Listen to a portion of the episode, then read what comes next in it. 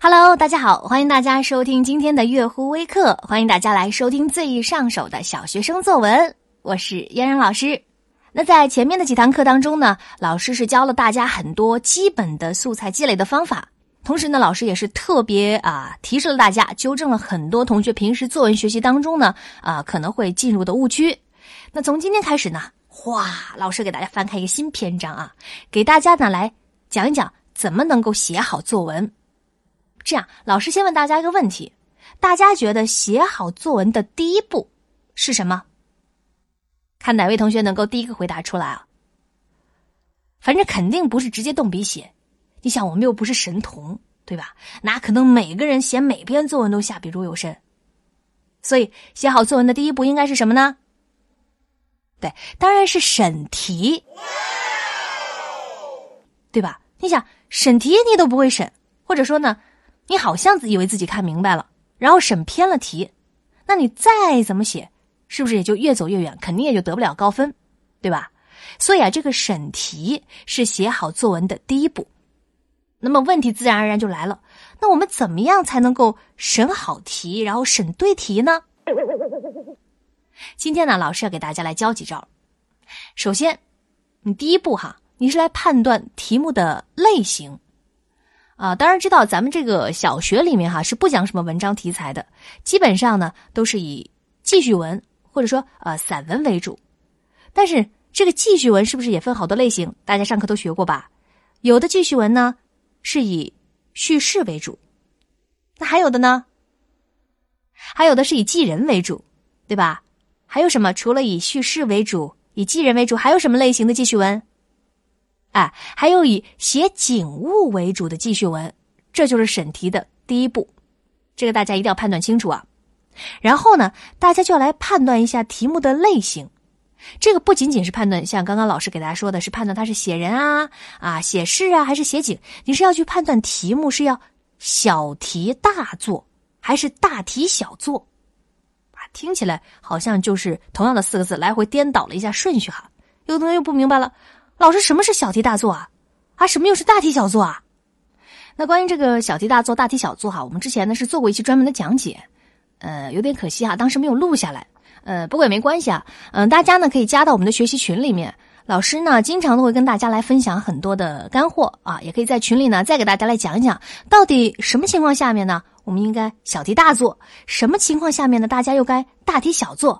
而且在今天接下来的课程当中，哈，老师也会教大家来体会一些。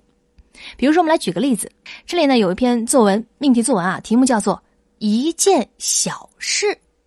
哎，这样题目大家来想一想，这样的作文如果让你来写的话，是应该小题大做呢，还是大题小做呢？其实这个答案非常明显，肯定是小题大做，对不对？题目都已经告诉你了，是要写一件小事。它目的是什么呢？就是啊，希望你能够以小见大，然后呢，从小事情当中啊讲出大道理。再来举个例子，比如说，呃，这样的一篇作文《难忘的小学生活》，这个作文应该选择什么呢？是大题小做还是小题大做？啊，很多聪明同学已经答对了，是大题小做。这个也不用说，你看小学六年的生活发生了很多的故事，我们认识了很多的人，还看到了很多的这个景物，对吧？很多的人事物。那你想想，几百字的文章很难来都把它们全部表达清楚，所以这个需要我们做什么？我们需要从中啊选取出一些比较有代表性的事情，或者呢是某一个细节来写，来反映出你小学的生活的这个特点。哎，刚刚这两个例子呢，就是分别介绍了小题大做。还有大题小做，相信呢很多同学已经有所体会了。这样，我们再细细的掰开了揉碎来说一下。比如说，我们就拿一件小事啊这个作文题目来举例。很明显哈，这个题目呢，我们能看得出来，这是一篇叙事类的记叙文作文。所以呢，我们接下来在进行写作的时候，肯定就应该是叙事啊，千万不要跑题，跑到这个写景啊，或者是写人上面去了。而且，啊，虽然老师说了这个作文题目我们看得出要小题大做，但这个小哈不是说那种啊无足轻重，不值一提的那种小，而一定啊是那种可以引发思考，然后呢讲出大道理的小，也就是刚刚老师说的小题大做，以小见大，小事情当中讲出大道理。所以，我们审视完这个题目一件小事，这个题目的重点呢就在这个“小”字上面。你呢一定要从这个小字上入手，然后呢讲出一个大道理，这篇作文就算成功了。之前老师呢有这样一位学生啊，他写了这样的一篇作文，大意呢就是说国庆长假期间，他就跟着爸爸妈妈一块儿出去旅游，然后呢还给藏区的小朋友送去了学习用具这样的一件事情。本来我们从这个主题上来看啊，可以感觉到这篇作文可以写的非常的不错，但是啊很可惜，他给老师教的这篇作文里面呢。啊，用了一大半的篇幅去写了旅游路上的所见所闻啊，比如什么出发前啊，盼望出去旅游的那种既兴奋又焦急的心情啊，然后呢，又是这个一路上看见了蓝天白云呐，啊，看见了什么草地呀，啊，看见了雪山呐，洋洋洒洒写了好多好多，结果呢，真正到了说要写给藏区的小朋友送学习文具这个最关键的小事的时候，就那么一丢丢一小段一带而过。所以大家可以想象一下，这篇作文他最后能拿多少分呢？大家是不是心里有数了？嗯，那刚刚老师呢是给大家举出了一个反面的例子，那可能有的同学就想知道，那如果老师真的我也想写一篇类似这样的文章，我应该怎么样去把握我写作的这个篇幅和重点呢？那我们现在来分析一下哈，这样的一篇作文怎么样写才能拿到高分？首先，我们来分析这个文章的题目。是什么？一件小事。那所以具体来说，这个小事应该是什么呢？